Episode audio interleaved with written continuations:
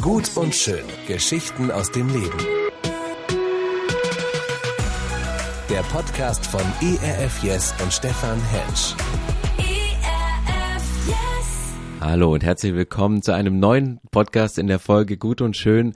Heute mit dem schlichten Titel Einfach Geld ausgeben.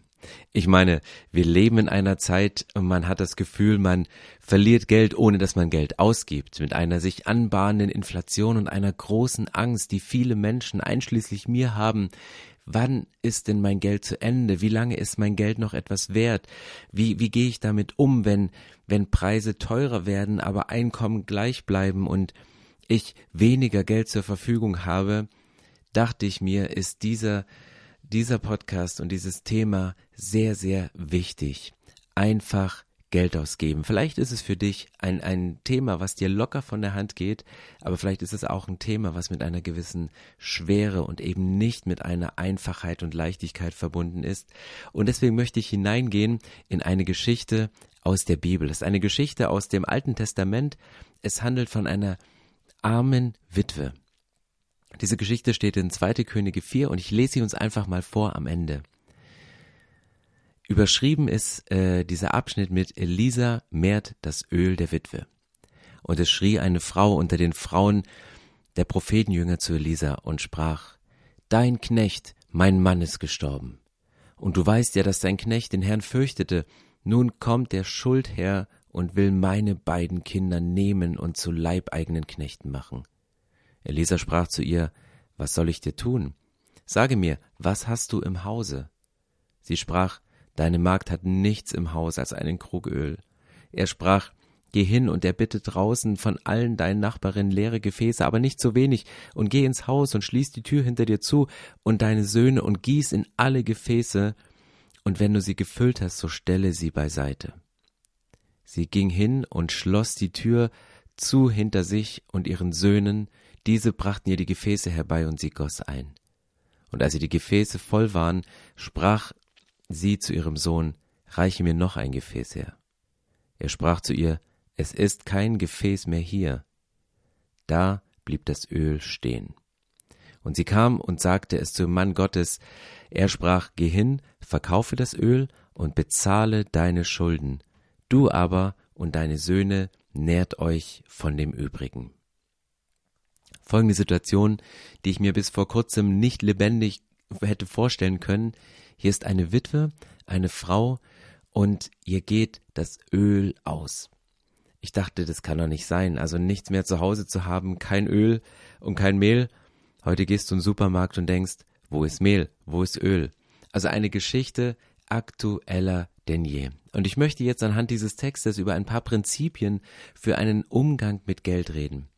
Mein erster Punkt heute ist, du kannst einfach mal zu viel Geld ausgeben. Das geht schneller als du denkst und es kommt auch in den besten Familien vor. Selbst ein Prophetenschüler hier macht Schulden. Im Text steht, er war bekannt als ein Mann, der seinem Herrn in allem gehorcht hat. Also das ist noch nicht mal so ein Schluderbolzen, von dem man eh erwartet, dass er seine Finanzen nicht auf die Reihe kriegt, sondern es ist ein rechtschaffener, seriöser Mann. Und dieser Mann, er hat zu Lebzeiten einfach mal zu viel Geld ausgegeben. Ich habe keine Ahnung, wofür man als Prophet Geld ausgibt. Ob äh, für Internetrecherchen, um seine prophetischen Eindrücke zu prüfen, vielleicht hat er die angesagteste Mode, die an der Prophetenschule angesagt war, wöchentlich gewechselt, Vielleicht braucht er auch ein iPod, um seine Hebräisch-Vokabeln zu lernen. Vielleicht hat er auch einfach nur seine Schiefertafel auf Ratenkredit gekauft, weil er die Kreide gratis dazu bekommen hat und wurde dann von seinen Zinsen aufgefressen. Ich weiß es nicht.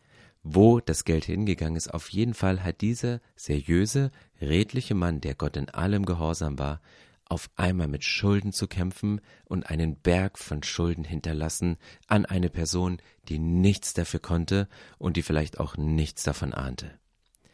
Keine Ahnung, er hat Schulden gemacht und noch die nächste Generation muss mit den Folgen seines Verhaltens leben. Seine Frau, mittlerweile Witwe, checkt die Situation und handelt. Sie geht zu einer Vertrauensperson und spricht über das Defizit. Und das ist mein zweiter Punkt. Sprich über deine Situation. wenn du mit Mangel zu kämpfen hast, wenn du mit Schulden zu kämpfen hast, sprich über deine Situation. Wenn du einfach mal zu viel Geld ausgegeben hast, dann such dir eine Vertrauensperson und sprich. Wie kann ich dir weiterhelfen? überlegte Elisa. Dir kann niemand aus deiner Situation helfen, wenn keiner weiß, wie es dir geht. Viele Menschen schämen sich dafür, dass sie Schulden gemacht haben und ziehen sich zurück. Nach außen scheint alles in Ordnung, aber innerlich schnüren ihre Schulden ihnen fast die Kehle zu. Dieses Gefühl beschreiben sie ganz oft. Manche Menschen können nicht mehr richtig schlafen, andere fühlen sich extrem minderwertig.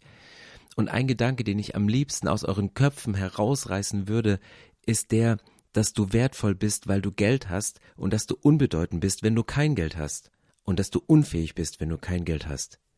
Das ist der Grund, warum viele Menschen nicht über ihr finanzielles Defizit reden, weil sie sich ganz sehr minderwertig fühlen.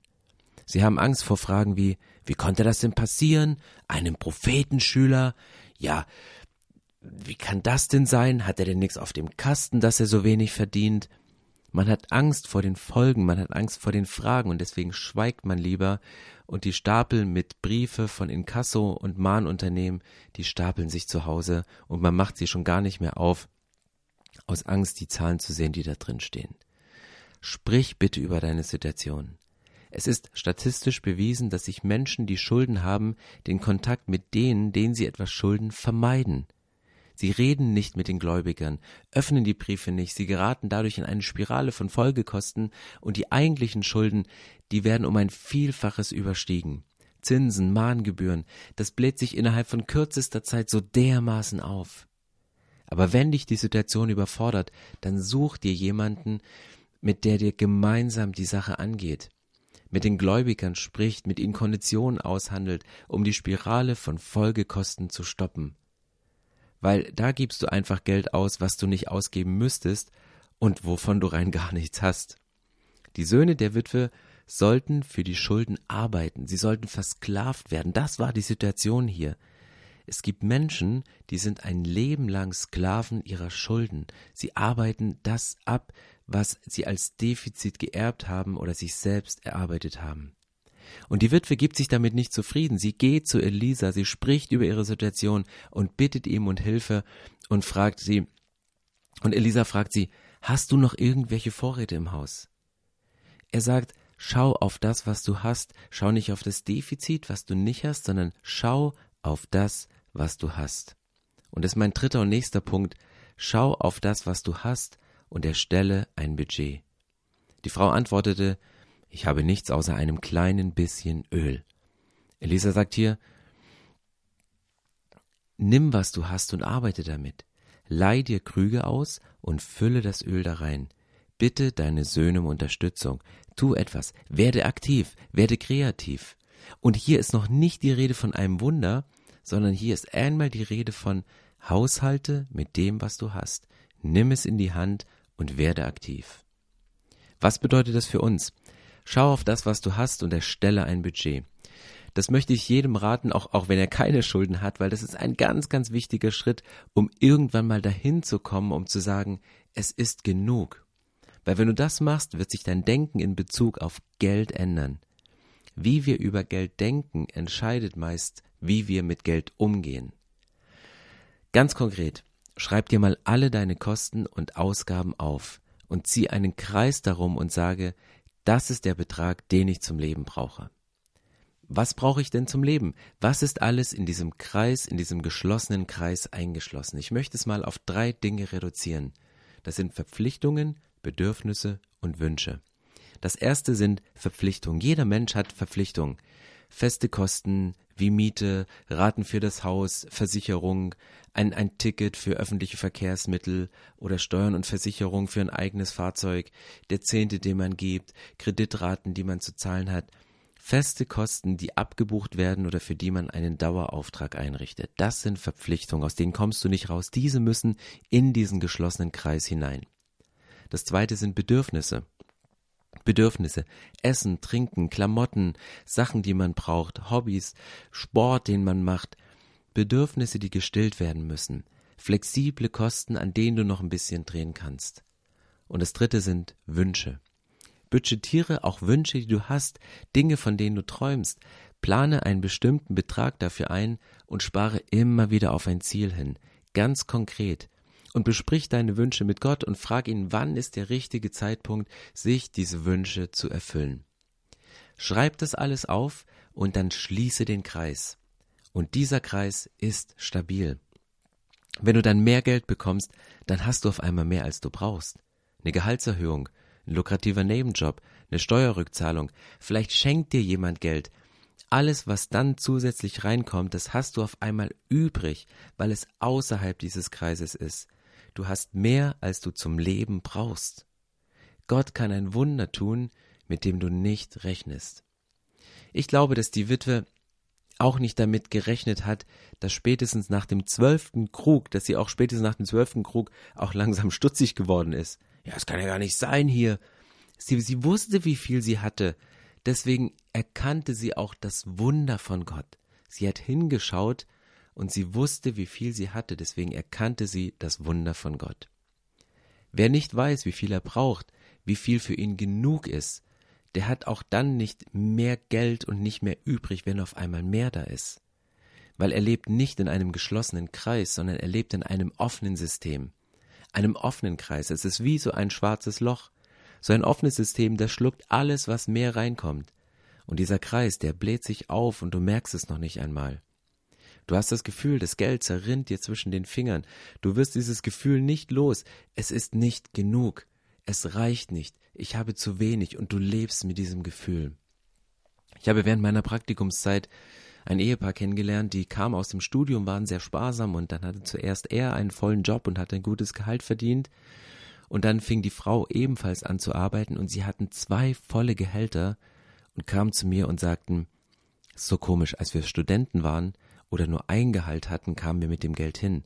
Jetzt haben wir doppelt so viel und verdienen richtig gut und trotzdem bleibt am Ende des Monats nichts übrig. Das Geld war irgendwie weg, sie haben besser eingekauft, was immer sie gemacht haben. Sie hatten diesen Kreis nicht definiert, deswegen hatten sie, obwohl ihnen mega viel Geld zur Verfügung stand, zu wenig und hatten dieses Gefühl, es ist nicht genug, es reicht nicht, wir haben zu wenig, obwohl wir viel verdienen. Wenn du einmal erleben möchtest, dass du mehr hast, als du brauchst, dann setz dich hin und schreibe konkrete Zahlen auf. Was für Verpflichtung habe ich? Was für Bedürfnisse habe ich? Und budgetiere deine Wünsche, die du hast. Und wenn Gott dir dann mehr anvertraut, dann sprich mit ihm, wofür du dieses Geld einsetzen sollst. Vielleicht brauchst du es in erster Linie dafür, Schulden zu begleichen. Deine Schulden werden irgendwann getilgt sein, das ist die gute Hoffnung. Das, was du jetzt monatlich abbezahlst, wird irgendwann jeden Monat auf deinem Konto gut geschrieben werden. Du wirst feststellen, dass du mehr hast, als du brauchst. Elisa forderte die Witwe auf, zuerst ihre Schulden zu bezahlen, und dann es wird noch genug übrig bleiben, damit du und deine Söhne davon leben können. Ich kenne Leute, die sagen, Ey, wenn ich mal richtig Geld verdiene und Geld übrig habe, dann bezahle ich alle meine Schulden mit einem Mal ab. Ich kann dir sagen, dieser Zeitpunkt wird nie kommen. Solange du in diesem offenen System eines offenen Kreises lebst, wirst du nie sagen können, ich habe etwas übrig. Und das ist mein vierter Punkt, sei konsequent im Umgang mit Geld. Hier in dem Text steht, die Witwe tat, was Elisa ihr aufgetragen hatte. Setz dich hin und schreib auf, was du zum Leben brauchst, auf was du verzichten kannst und beginne mit dem Rest deine Schulden zu tilgen. Und wenn es nur fünf Euro sind, die du jeden Monat per Dauerauftrag an deine Gläubiger zahlst. Vielleicht hast du keine Schulden und hast 500 Euro mehr, als du zum Leben brauchst. Dann frag Gott, wofür du dieses Geld einsetzen kannst. Vielleicht kämpfst du innerlich gerade noch, aber das ist gut so. Der Umgang mit Geld ist ein geistlicher Kampf. 1. Timotheus 6, Vers 12 sagt, kämpfe den guten Kampf des Glaubens. Das ist ein Satz aus der Bibel, der gerne zitiert wird. Und ich bin auf ihn aufmerksam geworden, als ich nach den Bibelstellen zum Thema Geld gesucht habe. Weil dieser Satz steht in einem Kontext, wo es um Geld geht. Umgang mit Geld ist ein geistlicher Kampf, der in unserem Denken über das Geld beginnt. Den größten Umdenkprozess, den ich durchmachen musste, war, dass sich zwischen der Quelle und dem Kanal, durch den das Geld fließt, zu unterscheiden. Lange Zeit dachte ich, die Quelle meiner Versorgung ist mein Arbeitgeber, sind meine Eltern, sind die Geldanlagen, ist das BAföG, Amt oder irgendein anderer Kanal, durch den das Geld mir zufließt. Die Wahrheit ist, dass Gott allein die Quelle meiner und deiner Versorgung ist. Und dass er eine Menge Kanäle nutzen kann, um dir Geld zufließen zu lassen. Es kann sein, dass du einer der Kanäle Gottes bist, damit Geld fließt und die genialste Botschaft dieser Welt verbreitet werden kann. Du hast den geistlichen Kampf dann gewonnen, wenn du Gott als Quelle von allem, was du hast, anerkennst. Gott, die Quelle, lässt an seinem Ende der Pipeline genügend reinfließen. Aber viele der Pipelines haben Löcher, sind verstopft oder er staut sich darin. Zu viel Geld, was dringend im Reich Gottes gebraucht wird, fließt in Form von Zinsen, Mahngebühren, Dispokreditzinsen durch riesige Löcher in diese Welt hinein.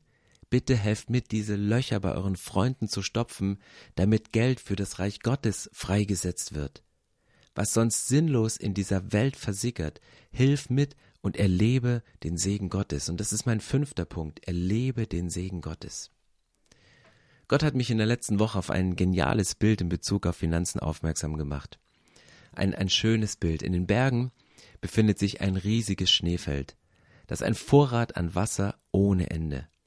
Und aus dem, diesem Schneefeld entspringen drei verschiedene Flüsse. Am Ufer des ersten Flusses lebt ein Mann. Seine Lebenserfahrung ist die, dass er nie genug Wasser hat. Das Leben hat ihm gelehrt. Was macht er mit dem Wasser, was aus den Bergen kommt? Er baut einen Staudamm in diesem Fluss und staut das Wasser zu einem großen See. Dieser Mann sieht nur das Wasser, was ihm in diesem See zur Verfügung steht. Jeden Tag beobachtet er die kleinen Schwankungen an der Oberfläche, er ist sehr vorsichtig. Sein Denken, das Wasser, das vom Berg herunterfließt, reicht kaum für ihn selbst. Und kritisch bis ängstlich beobachtete er die feinen Schwankungen an der Wasseroberfläche. Am Ufer des zweiten Flusses lebt ein Mann. Seine Erfahrung war, dass Wasser normalerweise in Hülle und Fülle vorhanden ist. Er sieht überhaupt keine Notwendigkeit, einen Staudamm zu bauen, und er entscheidet sich dafür, das Wasser einfach laufen zu lassen, das zu verwenden, was er braucht, und den Rest zu denen zu fließen zu lassen, die weiter unten am Fluss leben. Dieser Mann geht davon aus, dass es genügend Wasser gibt, und zwar für ihn und alle Leute, die weiter stromabwärts wohnen. Dann gibt es noch einen dritten Fluss, an dem lebt ein Mann, und seine Lebenserfahrung ist, dass es dort oben im Schneefeld so viel Wasser gibt, dass man nie alles Wasser nutzen kann, das den Fluss herunterkommt. Und weil er so denkt, hat er angefangen, Kanäle zu graben, um die Felder von den Leuten zu bewässern, die nicht so nah am Fluss leben. Jedes Jahr gräbt er ein paar neue Kanäle zu seinen Nachbarn, die Wasser brauchen. Dieses Jahr hat der Mann vor, drei weitere Kanäle zu bauen, und für nächstes Jahr plant er fünf weitere Kanäle, die noch weiter ins Land verlaufen. Egal wie viele Kanäle er gräbt, es scheint so, dass immer noch mehr Wasser gibt, das den Fluss herunterkommt. Er denkt darüber nach, Arbeiter anzustellen, Planierraupen zu kaufen, damit das Wasser zu den Leuten gelangt, die es brauchen. Seine Erfahrung, dass er nie alles Wasser aufbrauchen kann, bestätigt sich mit jedem neuen Kanal. Und jetzt stellt euch vor, ihr seid eine Person im Schneefeld, die darüber entscheidet, wie viel Wasser in jeden einzelnen dieser Flüsse gelangt. In welchen Fluss würdest du das meiste Wasser fließen lassen? Wie viel würdest du in den ersten Fluss leiten? Wahrscheinlich so viel, dass der Mann, der in diesem Fluss wohnt, davon leben kann. Weil du liebst ihn und du willst dich um ihn kümmern. Aber es ist sinnlos, viel Wasser runterfließen zu lassen, nur damit ein See auf einem Grundstück entsteht. Weil ein stehendes Gewässer ist ein totes Meer. Wie viel Wasser würdest du in den zweiten Fluss leiten? Wahrscheinlich so viel, dass es allen Menschen, die an diesem Fluss wohnen, davon leben können weil es ist nicht sinnvoll, riesige Mengen an Wasser herunterfließen zu lassen, da es nicht vernünftig eingesetzt wird und genutzt wird wie am dritten Fluss. Ich glaube, dieser Podcast wird heute von Leuten gehört, die Bewohner an allen drei Flüssen sind und die hier sitzen. Wenn du am ersten Fluss wohnst, Gott möchte dir morgen, heute, heute eine Sache sagen. Mach dir keine Sorgen. Mach dir keine Sorgen. Ich kümmere mich um dich. Ich lasse genügend fließen. Es ist genug da. Ich werde dir das geben, was du zum Leben brauchst. Die Bibel sagt, dass Gott selbst die Vögel des Himmels versorgt, ohne dass sie arbeiten. Bitte verstehe, dass Gott die Quelle ist, aber mach dir keine Sorgen. Gott verspricht dir schwarz auf weiß in der Bibel, dass er sich um deine Grundbedürfnisse in deinem Leben kümmert. Ich lese euch die Stelle nochmal vor, Matthäus 7, Vers 25. Macht euch keine Sorgen um euren Lebensunterhalt, um Essen, Trinken, um Kleidung. Seht euch die Vögel an, sie säen nichts, sie ernten nichts, und sie sammeln auch keine Vorräte. Euer Vater im Himmel versorgt sie.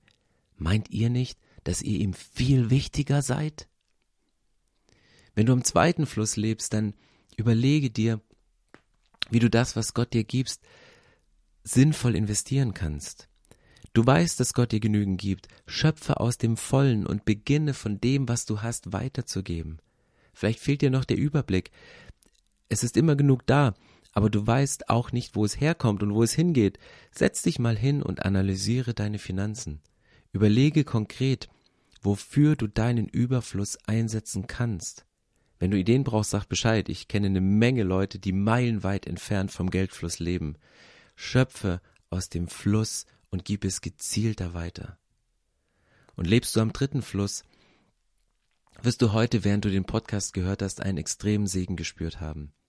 Dir werden Ideen in den Sinn kommen von neuen Projekten, von Dingen, die du mit deinem Geld, was Gott dir zur Verfügung gestellt hat, noch alles machen kannst. Es kann sein, dass dir Geschäftsideen kommen, gekommen sind, wie du dein Geld noch besser anlegen kannst, damit das Reich Gottes wachsen kann, damit die Ernte eingefahren werden kann. Gott möchte dir sagen, ich werde dich segnen. 2. Korinther 9, Vers 8 er wird euch dafür alles schenken, was ihr braucht, ja mehr als das. So werdet ihr nicht nur selbst genug haben, sondern auch noch anderen Gutes tun. Ich habe vor ein paar Wochen mit einer guten Freundin gesprochen, die ist einer Kirche, die enorm viel Geld dafür aufwendet, um sozial schwachen Menschen in ihrer Not zu helfen. Und ich fragte sie, wo in ihrer Kirche das ganze Geld herkommt. Wo ich so dachte, wir, wir, wir wohnen hier in Berlin, wir, wir kämpfen manchmal echt mit Monatsbudget. Sie sagte, ich kenne einen Mann, der 90 Prozent seines Einkommens in die Kirche gibt und von den 10 Prozent seines Einkommens lebt. Und Gott segnet ihn immer mehr. Und ich dachte, what? Das ist mindblowing. Aber das wünsche ich dir, dass wenn du am Ufer dieses dritten Flusses lebst und in Gedanken gerade einen neuen Kanal konstruierst, ich wünsche dir, dass Gott dich in deinem Leben so segnet, dass du von den zehn Prozent deines Einkommens leben kannst. Die Bibel sagt, dass ähm, Dinge, die in unserem Leben als Segen kommen, dass wir diese umdrehen können zu einem Segen. Es gibt ein Lied, das heißt Blessed be the name of the Lord. Und in diesem Lied gibt es diese Zeile Every blessing you pour out, I turn back to praise. Wandle den finanziellen Segen in deinem Leben um, damit der lebendige Gott angebetet werden kann. Ich möchte noch beten, dass wenn du in der Situation bist, wo du einfach mal so viel Geld ausgegeben hast oder gerade nicht weißt, wie du über die Runden kommst, dass Gott dir nahe ist dass er dir neues Vertrauen und eine neue Zuversicht schenkt. Und wenn du auf der anderen Seite stehst und sagst, ich habe so viel, dass Gott dich beschenkt mit Weisheit, was gute und sinnvolle Investitionen sind. Vater, ich danke dir, dass du der Versorger bist. Ich danke dir, dass du dir einen Namen gegeben hast, wo bereits im Namen drin steckt, dass du sagst, ich bin der Versorger, ich kümmere mich um euch.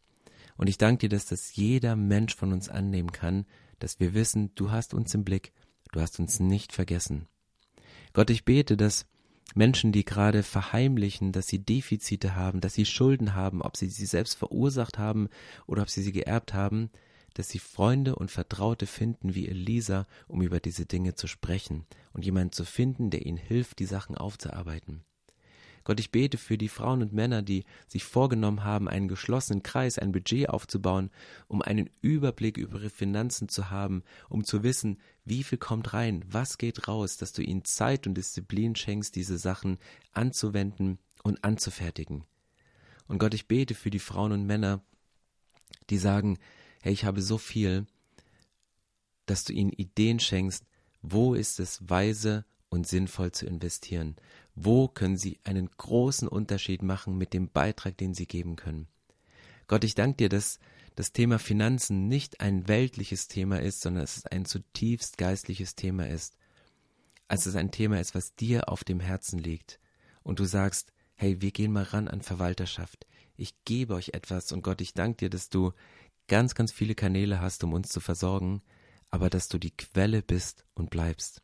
Und wir möchten unseren Blick auf dich richten, auf die Quelle des Lebens, von dem nicht nur finanzielle Versorgung kommt, sondern Leben und Leben im Überfluss. Und ich danke dir, dass du uns das durch deinen Sohn Jesus geschenkt hast und uns bewiesen hast, dass du bereit bist, das Wertvollste, was du hast, für uns Menschen zu geben, damit wir aus der Beziehung und in einer Beziehung mit dir leben können. Und ich bete das alles in Jesu Namen. Amen. Gut und schön. Geschichten aus dem Leben. Der Podcast von ERF Yes und Stefan Hensch. ERF Yes. Mehr Infos und Podcasts gibt's auf erfyes.de.